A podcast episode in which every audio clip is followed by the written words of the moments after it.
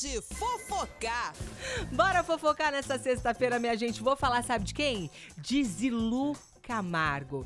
Essas caixinhas de perguntas que o pessoal põe na internet são caixinhas de perguntas perigosas, né? Foram perguntar para ela depois de 10 anos de divórcio, uma coisa que muita gente tinha dúvida, né? Por que que ela carrega ainda? Perguntaram exatamente assim, ó: "Por que você carrega o nome Camargo ainda?" Direto ela explicou: "Eu não carrego isso porque não é um fardo. Eu tenho Camargo porque no divórcio meu ex-marido me pediu para mantê-lo."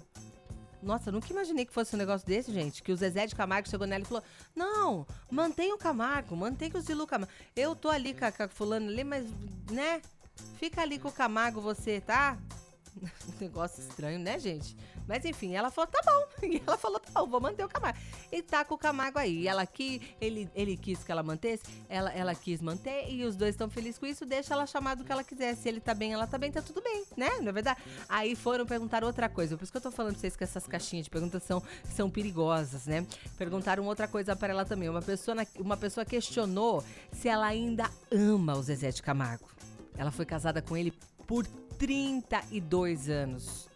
É tempo, hein, minha gente? É tempo, hein? Tem três filhos, os, os dois, Igor, a Vanessa e a Camila Camargo. Sabe o que, que ela respondeu? Preguiça desse tipo de pergunta. Melhor fingir demência, rapaz do céu. Eu com uma resposta dessa, falar pro seu, eu, eu, eu, eu sei lá, saía do Instagram. Ô, oh, meu pai, esse foi o nosso fofocar de hoje. Tá de volta a qualquer momento aqui na Nativa pra você, tá bom? Fofocar! Nativa.